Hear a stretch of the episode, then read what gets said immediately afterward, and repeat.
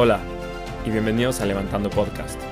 Yo soy Fran García y platico con los mejores inversionistas de Venture Capital en Latinoamérica para aprender de las mentes más brillantes de la región y poder entender cómo lograron levantar sus fondos. A través de conversaciones, los inversionistas compartirán sus principales aprendizajes dentro de la industria de Venture Capital. En el episodio de hoy, Carlos Gutiérrez co-founder y managing partner de Cima Capital. Nos cuenta sobre la inversión en Rappi antes de que entraran a Y Combinator, la suerte, el largo plazo. Además, platicamos sobre operar dos fondos al mismo tiempo.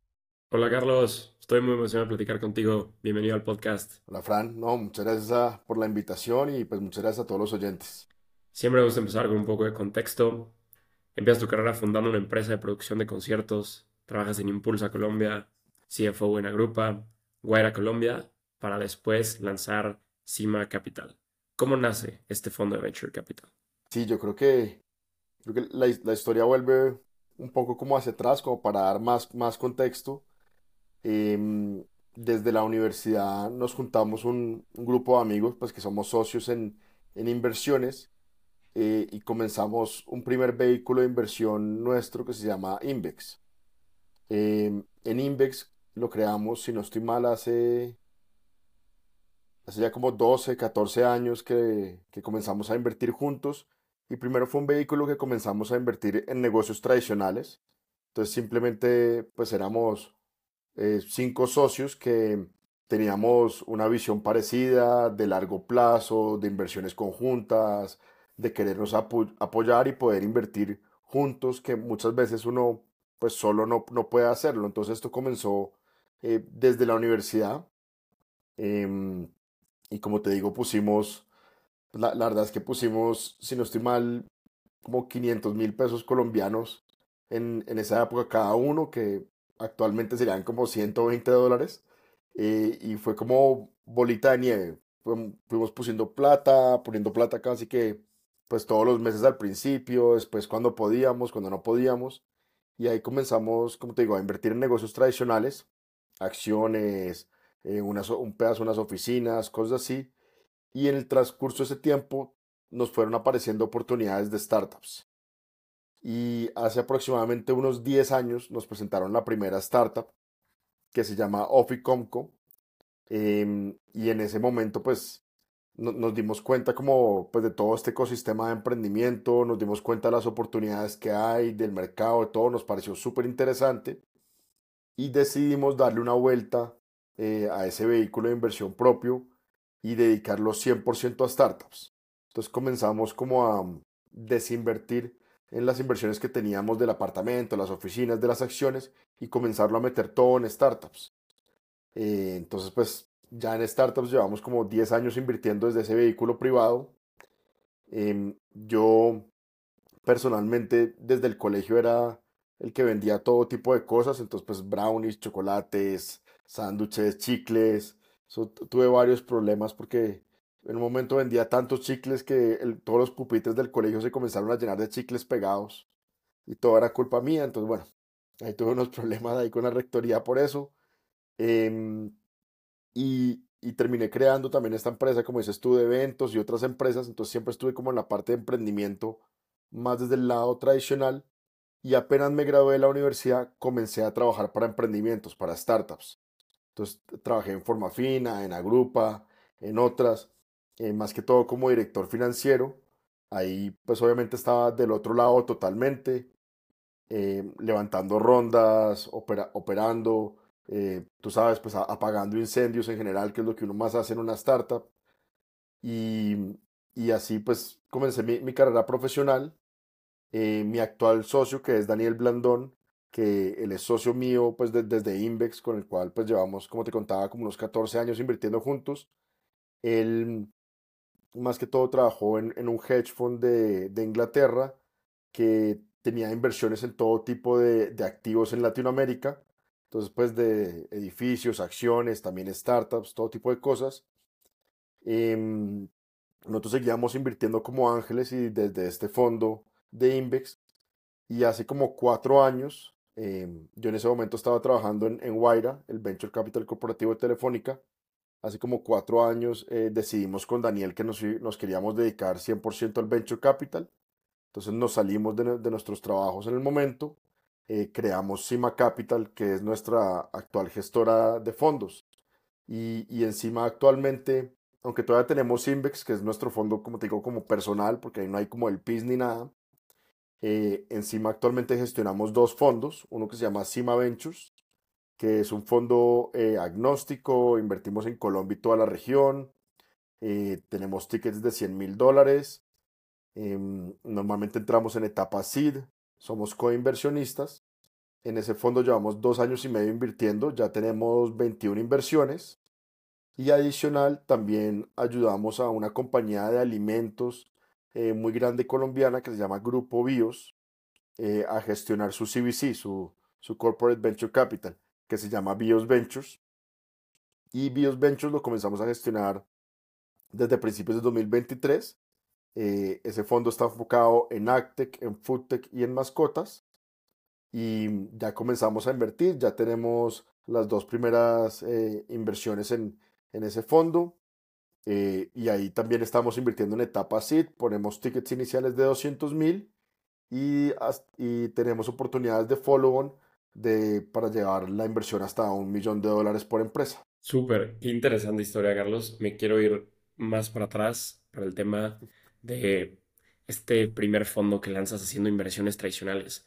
Ahí tenías alguna estrategia de construcción de portafolio o era como case by case lo que te fuera llegando. Me, contabas, no temas de oficinas, o sea que ya después todo esto se vuelve a tecnología, pero quiero entender la parte principal cuando lanzas eso. ¿Había una estrategia de, de portafolio o cómo era sea, ¿cuál era tu visión de crear este fondo para invertir? Pues digamos que en Invex la, de las primeras razones, eh, en parte sí era diversificación y era, por, decir algo, de pronto alguno de nosotros individualmente podía comprar el pedazo en la oficina, pero no le alcanzaba para comprar o para invertir en otras cosas al mismo tiempo. Entonces, como éramos cinco socios, pues entre los cinco, digamos, si uno tenía la oficina, otros tenían las acciones, otro tenía, digamos, un préstamo. Entonces, todos estábamos en todo y estábamos diversificados en riesgo. Entonces, sí fue una de nuestras primeras estrategias. Eh, definitivamente, pues, diversificación y como una construcción de portafolio a muy largo plazo, porque todos pensamos en largo plazo. Digamos, yo creo que esas fueron las dos primeras ideas. Em, obviamente, pues, éramos súper agnósticos, invertíamos en todo tipo de negocios, básicamente Em, pero diversificación y, largo plazo fue lo que nos, nos unió inicialmente. Y ya después, como dijiste tú, pues lo pasamos totalmente a, a tecnología. De estas primeras inversiones que hicieron en tecnología, una de estas empresas fue Rappi. ¿Cómo llegaron a Rappi en ese momento? O sea, ¿cómo fue la historia de que se les presentó la oportunidad de invertir en Rappi? Sí, esa, esa, historia es, bastante interesante yo justamente estaba caminando con mi socio Daniel después de un evento en la Cámara de Comercio en Bogotá. Estábamos caminando por la calle como a las 6, 7 de la noche y, justamente pasó una de las motos de un mensajero de Rappi con la maleta, el bigotico así toda naranja, toda llamativa. Y yo me volteé y le, y le, le pregunté a mi socio que qué era eso, que yo había visto varias motos de esa, pero que pues no conocía como ese restaurante o que qué era eso. Y, y Daniel me dijo como, no, no, no, eh, justamente eh, yo sé que es, es una empresa de domicilios de muchos restaurantes. Eh, y me dijo, pues yo sé que es porque ellos, la primera zona donde comenzaron era justamente donde vivía Daniel en ese momento aquí en Bogotá, que era por, por la 93 abajo la 15, y él dijo, a mí me llegó una caja de donuts con una publicidad de ellos y pues yo ya los probé una vez, entonces pues son esta empresa, no sé qué. Y comenzamos como a hablar, a hablar, a hablar. Y dijimos, no, pues la verdad es que la empresa suena muy interesante. Pues intentemos pues averiguar a ver si los conocemos, en qué están, no sabemos qué tamaño tienen, nada. Entonces eh, comenzamos a averiguar. Uno de nuestros socios de Invex en ese momento, em, por medio de un conocido, conoció, pues conocía a uno de los fundadores de Rappi, que era Felipe Villamarín, eh, y pues nos hicieron como la introducción y terminamos pues en, en una videollamada así, eh, hablando con Simón Borrero, pues que es el, fundador obviamente. Em, entonces pues, comenzamos como a hablar con él, a que nos explicara todo. Eh, esto fue, como te digo, llegando por la conexión, de la conexión, porque nos pareció simplemente interesante el negocio. Y entonces comenzamos a hablar con, Simón una noche, no sé, un martes, un miércoles, algo así. Y, y él nos comenzó a echar el cuento de rap y nos dice, no, llevamos ocho meses operando, eh, ya tenemos estos números, y eran unos números, pues, nosotros nunca habíamos visto en la vida unos números tan salvajes, la verdad. Crecimiento realmente acelerado, increíble. Em, nos comenzó a contar, toda la visión que ellos tenían. Eh, desde un principio ya nos contó, pues, que querían hacer la parte de fintech, que no sabían exactamente cómo, pero sí ya lo tenían medio pensado. De pronto de sacar unas tarjetas, la billetera, em, y tenían una, una visión muy clara Simón tenía mucha energía realmente. Em, lo que estaban haciendo pues nos parecía increíble. Obviamente pues el crecimiento, los números, todo nos pareció súper interesante. Y Simón en, como en la mitad de la llamada o algo así dice, bueno pues nosotros em, aplicamos a, a Y Combinator y básicamente ya nos aceptaron y, y tenemos, no sé, una semana, una semana vamos a comenzar el programa entonces ustedes tienen una semana para decidir si quieren invertir o no. Porque yo ya estoy aquí en San Francisco y ya apenas comience, pues yo ya no, no, no, no volvemos a hablar, sino hasta cuando pues salga la aceleradora y ya es una cosa totalmente diferente. Em, entonces pues nosotros la verdad quedamos muy emocionados desde ese momento. Eh, seguimos hablando con él, intentamos pues concretar un poco más, más de información.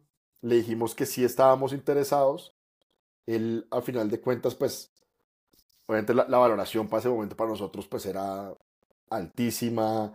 Nos pareció, pues, que el ticket que estaba pidiendo era grandísimo, todo.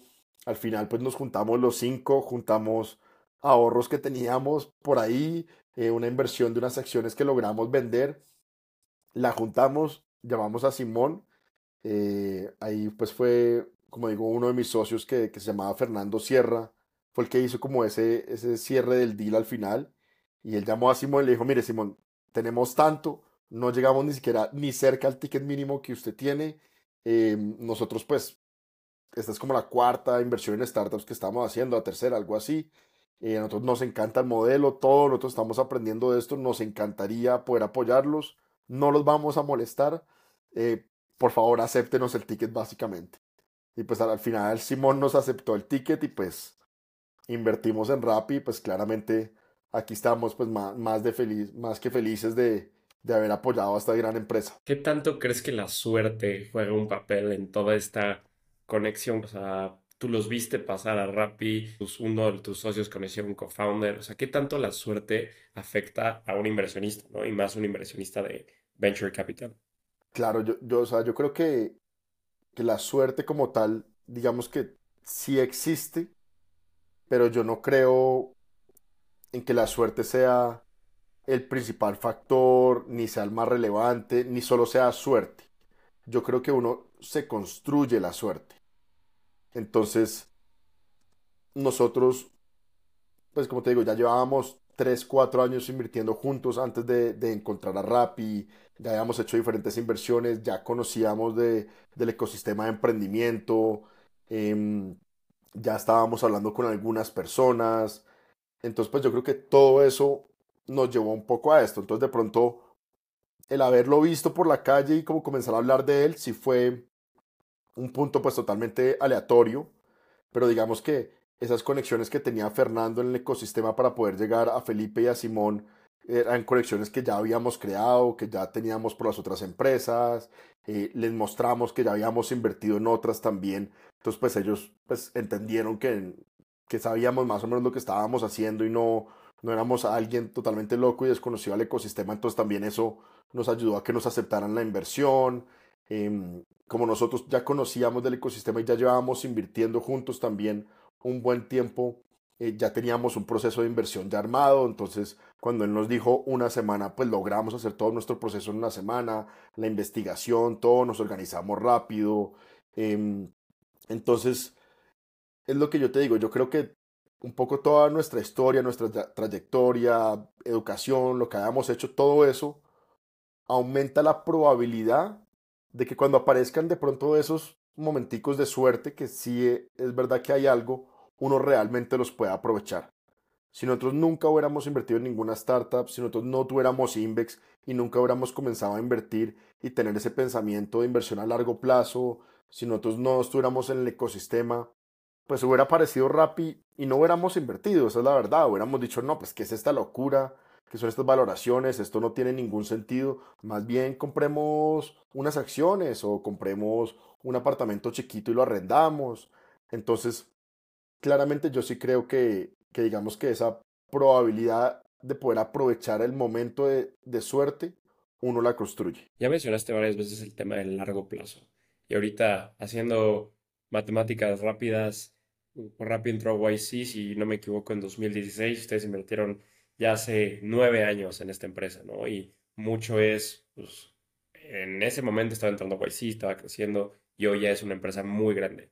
¿Cómo ves desde encima, hoy tu rol actual, estas inversiones a largo plazo? ¿Qué, qué es lo que te fijas para decir, oye, esta, esta oportunidad tiene potencial a largo plazo? ¿Tú cómo ves invertir a largo plazo? No, claro, pues, pues muchas cosas ahí. Eh, pues primero nosotros creemos que el, el crecimiento compuesto, pues no, financieramente digamos que no hay nada más, más, más fuerte o valioso que eso. Entonces, pues cuando una empresa va bien, si uno se queda quieto, es paciente, eh, a largo plazo, pues los, los rendimientos deberían ser increíbles. Em, nosotros siempre hemos tenido esa filosofía de ser pacientes, de invertir a largo plazo, tanto porque creemos que financieramente es, es muy bueno, también creemos que estar saltando de opciones, de inversiones, eh, uno no tiene la suficiente información para estarlo haciendo, entonces tampoco es como lo, lo mejor. Y, y pues ya para pensarlo más a largo plazo, nosotros que hemos buscado y, y cómo lo pensamos, lo pensamos un poco de, de varias maneras. Primero la industria. Entonces nosotros miramos la industria, digamos, en ese momento pues que nosotros miramos Rappi, eh, que, que, es un buen ejemplo. Eh, en Colombia pues domicilios de restaurantes en ese momento básicamente estaba Domino's, que yo creo que era la mitad del mercado de domicilios de Colombia fácilmente. Y la otra mitad yo creo que eran pollos asados, eh, frisbee y de pronto una mazorcada. O sea, eso era todo. Eso era todo, todo lo que uno pedía a domicilio era casi que pollo y pizza. México era similar. O sea, me acuerdo hace varios años cuando, yo era más chico, era, ah, ibas a pedir comida a tu casa, Domino's. Igual. Totalmente. Casi que no habían más opciones, ¿no? Entonces, pues nosotros lo vimos y de pronto nosotros hicimos las cuentas y claro, si uno coge el mercado de ese momento de domicilios de, de Bogotá o de Colombia, pues es, es ínfimo, ahí no cabe eh, prácticamente nadie y cualquiera dice, no, pero pues si es Dominos y Pollos y ellos mismos hacen su domicilio, ¿para qué necesitan a Rappi? O sea, no, no debería haber ninguna lógica de negocio. Y nosotros lo que hicimos fue, cogimos el, el modelo y dijimos, no, vamos a buscar es validadores, porque si estamos pensando a 10 años, pues el mercado no va a ser el actual y, no tiene que ser un crecimiento lineal con, con el PIB del país ni con la población, sino puede ser un crecimiento acelerado. Miremos qué ha pasado en otras, en otros, pues, regiones, en otros países. Miramos eh, Estados Unidos y miramos Inglaterra y Londres. Y en Inglaterra ya el domicilio era pues como lo que es actualmente en Latinoamérica, era lo más común del mundo en Inglaterra hace 10 años ya tenían todas las empresas, todos los restaurantes, todo tenía domicilio.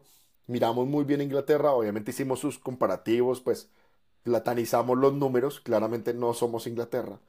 Em, y pues miramos y dijimos, no, nosotros creemos que esto sí, esto sí tiene futuro, tiene lógica, hay una tendencia ahí y va a haber un mercado gigante. Entonces, pues, listo, check de la industria, yo creo que ese es el primero que siempre hacemos. Em, el segundo, pues definitivamente es el equipo. Y en el equipo hay, hay muchos factores. Hay edad, experiencia, eh, comunicación, transparencia, ambición, nos importa mucho. Em, y pues todos esos factores uno los une. Y, yo siempre a los emprendedores les digo, mire, si yo creo en usted, es, tienen que haber varias cosas ahí. Pues una, muchas veces los emprendimientos, o la mayoría de los emprendimientos, tienen que hacer dos, tres pivots antes de ser exitosos. Entonces, pues yo en parte sí le creo al modelo y a la industria, pero yo creo que el emprendedor lo suficientemente bueno, inteligente, capaz, todo para adaptarse y para hacer un pivot si es necesario. Entonces, eso es importante. Em, dos, pues todas las características que te mencioné. Y tres, eh, también yo siempre les digo como, o sea, yo les voy a invertir y lo más probable es que nosotros pues nos vamos a estar comunicando así sea por mail o por WhatsApp o nos vamos a ver las caras durante 8 o 10 años. Entonces pues la, realidad es que ese, tiempo pues para, para ese momento ya, yo ya estoy casado, pero para ese momento yo les decía, yo ni todas mis relaciones juntas llevo 8 o 10 años. Entonces, pues claramente tengo que tener una relación con ustedes, pues de confianza, de cordialidad, educación, transparencia, y tiene que ser muy importante porque, pues vamos a durar 10 años hablando. Entonces, pues no, esta relación tiene que ser de lado y lado. Entonces, pues eso también siempre nos pareció muy, muy importante. Entonces, digamos que yo creo que esos son como los, los factores así más decisivos que, que miramos como en ese pensamiento a largo plazo. ¿Cómo ves en el largo plazo hoy a Latinoamérica? ¿no? Hablaste de estos 10 años a futuro ¿Cuál es el largo plazo de Latinoamérica? Sí, yo creo que ahí, ahí es muy interesante. Nosotros somos eh, bastante positivos, muy bullish con Latinoamérica. Eh, tenemos varias razones. Eh, uno, lo comparamos contra otras regiones emergentes. Obviamente, pues yo creo que la mayoría de Asia pues ya no es emergente, ya claramente están, están muy adelantados. cuando uno lo compara, digamos, con África, en África en población claramente es muy interesante, pero ellos están muy atrasados en infraestructura, por ejemplo, y eso que en Latinoamérica todavía lo estamos atrasados en infraestructura, pero ellos realmente sí necesitan mucha más infraestructura todavía para mucho tipo de negocios, ¿no? No, no para todos, obviamente. Si uno monta una billetera digital, pues uno no necesita carreteras para la billetera digital, pero para que se recreen todos los negocios tradicionales, industrias grandes y todo eso, tiendas de barrio, todo, pues uno en, cierta medida sí necesita infraestructura de carreteras, de luz, de agua, todo eso. Entonces creemos que ahí todavía tenemos una ventaja, digamos, comparado con, con África. Eh, si nos comparamos, por ejemplo, con India, eh, aunque ellos tienen el doble población, nosotros tenemos el doble de PIB. Entonces, pues realmente hay, hay, una diferencia importante. Eh, India, pues la verdad es que tiene un mercado, eso sí, pues increíble. pero en, uno, mucha gente dice, no, pero es que en Latinoamérica son países diferentes, eh, pues digamos que sacando a Brasil, pues spam si todos tenemos el mismo idioma, pero si son jurisdicciones, hay un poquito de cultura, eh, pues yo creo que esa, esa gente no, no ha visto la India nunca en su vida, porque en la India creo que tienen como 100, 200, 300 dialectos diferentes, más 50 religiones diferentes, más, o sea, ellos tienen, ellos sí que tienen unas diferencias gigantes dentro de un país, pues que claramente es, es hermoso y tiene unas oportunidades muy grandes, pero pues ellos también tienen unas diferencias casi que hasta más grandes que las que nosotros mismos dentro de los países de Latinoamérica tenemos dentro de sus propias regiones. Y comparado con otras regiones, incluido África y, India, Latinoamérica tiene una penetración de Internet y de smartphones increíblemente alta, pero increíblemente alta es que eh, si no estoy mal, Latinoamérica ya pasó a China en penetración de, de Internet y de smartphones. Em, en Colombia las líneas telefónicas son como 30% más que la, que la población que tenemos. Entonces la gente tiene hasta más líneas telefónicas que personas en Colombia. Em, y la mayoría de esos pues ya son smartphones, todo. El año pasado en Colombia se vendieron más de 12 millones de celulares y la mayoría son smartphones. Entonces pues toda esa parte, adaptación a la tecnología en Latinoamérica ya, pues ya estamos totalmente adaptados a la tecnología, la gente la, la conoce más. Entonces yo veo todas esas ventajas. Entonces yo creo que Latinoamérica está en un punto en el que realmente, claro, nos falta, y nos falta en políticas, en infraestructura, eh, en varias cosas, pero sí estamos en un punto en el que podemos casi que adaptar y platanizar cualquier tecnología de otros países o podemos dar saltos grandes también. Entonces, de pronto, en algunos de nuestros países, los pagos por QR nunca se van a dar, pero es porque vamos a saltar a billeteras digitales como Venmo inmediatamente. Entonces, podemos hacer esos saltos, pero también podemos incluir códigos QR y, sistemas de EMPOS de pagos sin ningún problema. Entonces, estamos como en un momento ahí interesante. Y es muy chévere porque nosotros, muchos de los negocios que vemos en Latinoamérica, eh, aunque tenemos la capacidad de innovar y, y, crear, no sé, una industria espacial, la mayoría de los negocios que vemos sí son negocios que tienen ya validadores en otras partes del mundo, en Estados Unidos, en Europa, en China. Entonces, así lo mismo que yo hice con Rappi, que lo comparé contra la industria que ya estaba en Inglaterra, muchas de las startups que nos llegan, nosotros buscamos ese validador, miramos qué le faltaría a Latinoamérica, si va a seguir por ese camino o no, y es un poco poder ver el futuro. Entonces, pues también yo creo que eso, digamos que facilita el camino de, Latinoamérica eh, y aumenta su potencial en este momento. Ahí estoy totalmente de acuerdo contigo que veo con optimismo el futuro de América Latina. Si no, no estuviéramos en esta industria que tienes que invertir a largo plazo y todas tus inversiones generalmente son más de 6, 7, 8 años, entonces sí tienes que ver a largo plazo. Y si estas startups están en Latinoamérica, pues no, no, no haría sentido estar en esta industria sin ver como el futuro optimista de América Latina. Ahora, Carlos, hablando ya un poquito de CIMA, cuéntame cómo fue este proceso de levantar capital y cuáles fueron como los principales retos que enfrentaste. Bueno, no, yo a los, a los emprendedores, cuando los emprendedores están en rondas de inversión que siempre me dicen y, tienen toda la razón, me dicen, no, yo quiero terminar la ronda rápido para comenzar a operar, eh, yo quiero ejecutar, esto de levantar plata es muy difícil y es muy cansón. Eh, yo les digo, no, tienen toda la razón, pero entonces nunca creen en un fondo de venture capital, porque ustedes casi que la tienen fácil. Un emprendedor cuando va a levantar una ronda de inversión tiene una idea, tiene normalmente pues tracción o un producto, eh, puede demostrar algo, tiene una visión em, y normalmente pues depende obviamente de, del momento y del ecosistema, todo se demora 3 a 4 meses. Yo les digo, cuando yo salgo a levantar un fondo, yo me demoro 18, 24 meses levantando el fondo. Y yo a mis inversionistas les digo, ustedes crean en mí de que yo voy a invertir en 20, 30 buenas ideas. Ah, pero ¿cuáles ideas son? Ah, no, ni idea. ¿En qué industrias? No, pues de pronto en esta o en esta.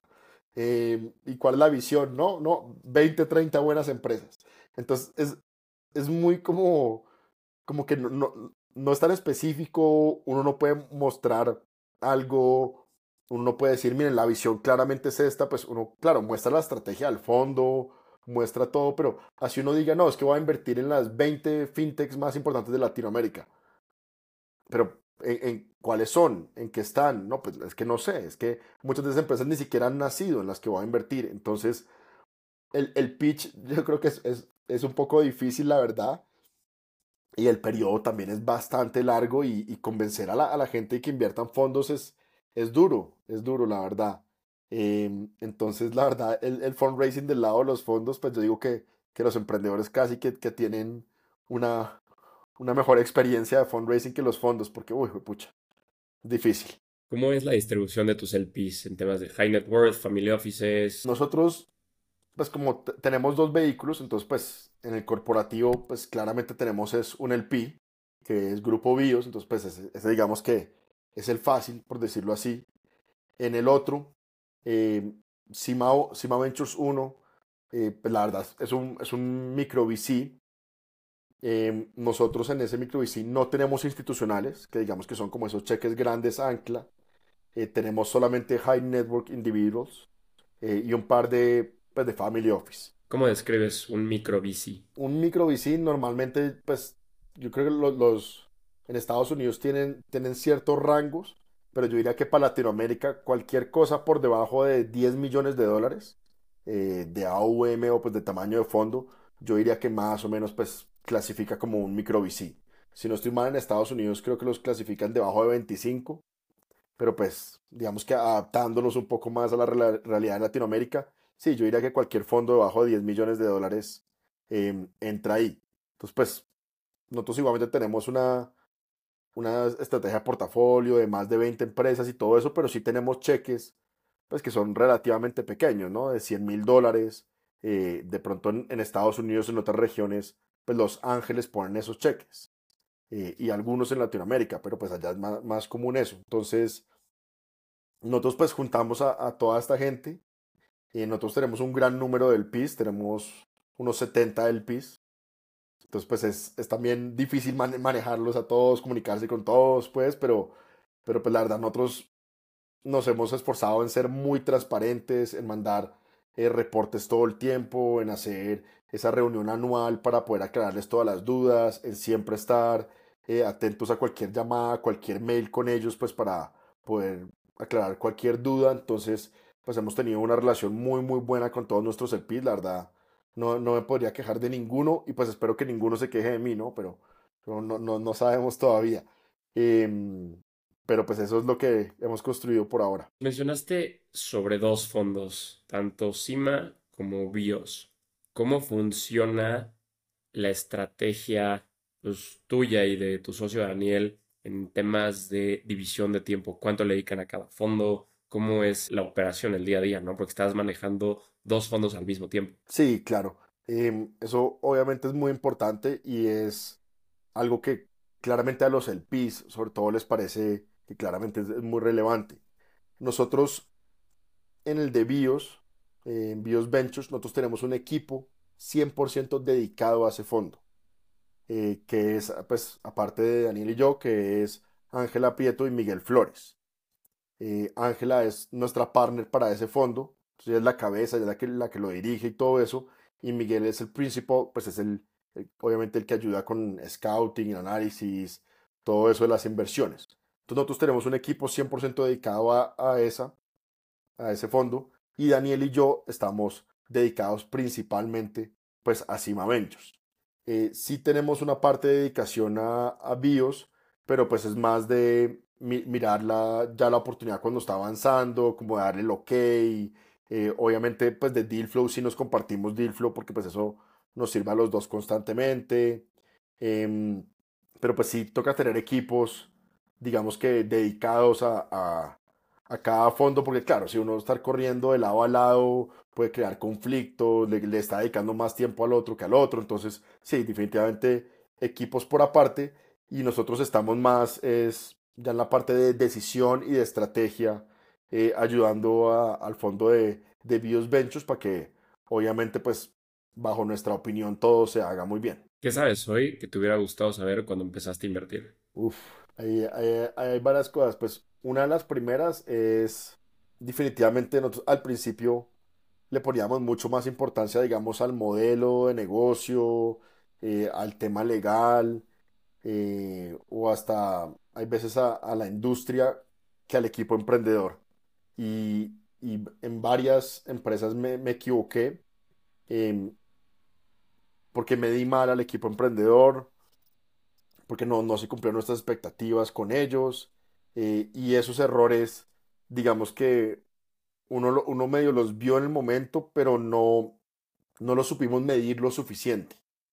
Em, entonces, pues, como la importancia. Entonces, claramente esa parte del equipo emprendedor, claramente estamos poniéndole más importancia a ciertas características cada vez. Eh, esa es una. Em, la parte pues de, de poder dar, dar pivots, la capacidad de dar pivots de los emprendedores, de adaptarse es muy importante. El emprendedor tiene que estar muy enamorado de su idea, pero no tan enamorado que no sea capaz de dar el pivot y se quede eternamente en esa idea, así la idea no funcione.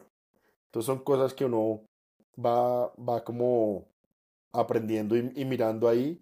Eh, también al principio, lastimosamente para, como los primeros dos, tres emprendimientos que invertimos, justamente antes de Rappi, como por ejemplo Ofi, que el fundador es Peter Ostrock. Em, uy, lastimosamente nos molestamos mucho. Y eso pedimos una cantidad de cosas y reuniones como con el abogado, con el financiero, con todo el mundo. Eh, pedíamos estados de resultados financieros. No, o sea, en verdad molestamos mucho, pobrecito, lo, lo hicimos pasar ahí muchos momentos, eh, pues mamones o canzones con, con nosotros y, y, no era necesario. Claramente hay que dejarlos ejecutar, operar y, y hay que enfocarse en otras cosas. Entonces las prioridades, digamos que han, han, cambiado un poco. Llegamos a la parte final de la entrevista. Te voy a hacer unas últimas preguntas donde te pido que la respuesta sea lo más breve posible. ¿Preparado? Claro. ¿Cuáles son las tendencias que más te emocionan como inversionista? Ok, las tendencias que más me emocionan. Eh, en este momento B2B fintech, eh, todo lo que sea para ahorrarle plata o producirle más plata, sobre todo al, sector de pymes. Eh, me parece súper interesante. Eh, otra tendencia que me gusta mucho es CFO Stacks, que son todas las herramientas que ayudan a todos los controles, contadores o CFOs de las empresas a poder analizar, tener la información en, tiempo real y poder pasar una mejor información al CEO o a la empresa para tomar mejores decisiones financieras.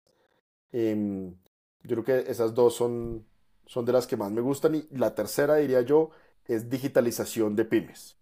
Em, definitivamente meterlas al e-commerce, darles herramientas digitales. Eh, esa parte me, me, parece muy interesante. ¿Qué harías para fomentar las inversiones en los fondos de venture capital de la TAM? Yo creo que ahí hay un, una, una, parte de cultura y de educación. Eh, la, la, cultura en Latinoamérica junto con nuestra educación es, es bastante conservadora, eh, es muy del ladrillo, em, la gente le, le, gusta como tener el mayor control posible sobre, sobre sus inversiones.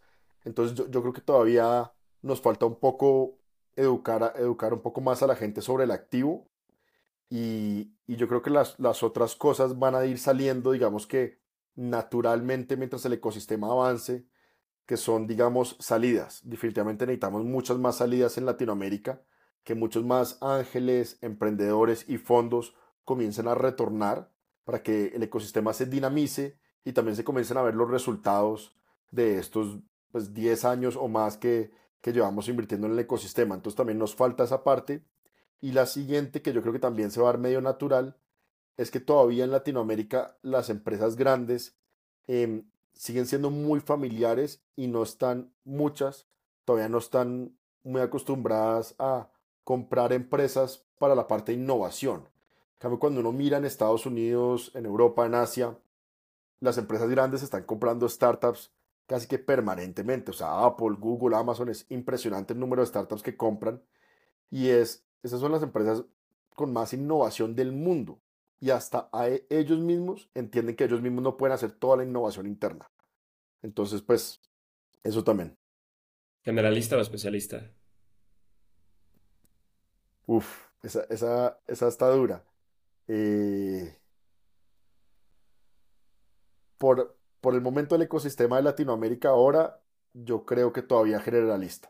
Pero pues mientras avancemos, eso va a terminar siendo especialista. ¿Qué consejo le darías a un first time fund manager? Yo creo que hay que rodearse de los mejores contactos y mentores, asesores posibles. Y eso se llama networking, networking, networking, networking lo más importante. Por último, ¿cómo ves a Cima dentro de cinco años? Eh, bueno, pues yo espero pues que ya para ese momento hayamos lanzado nuestro segundo y hasta posiblemente nuestro tercer fondo.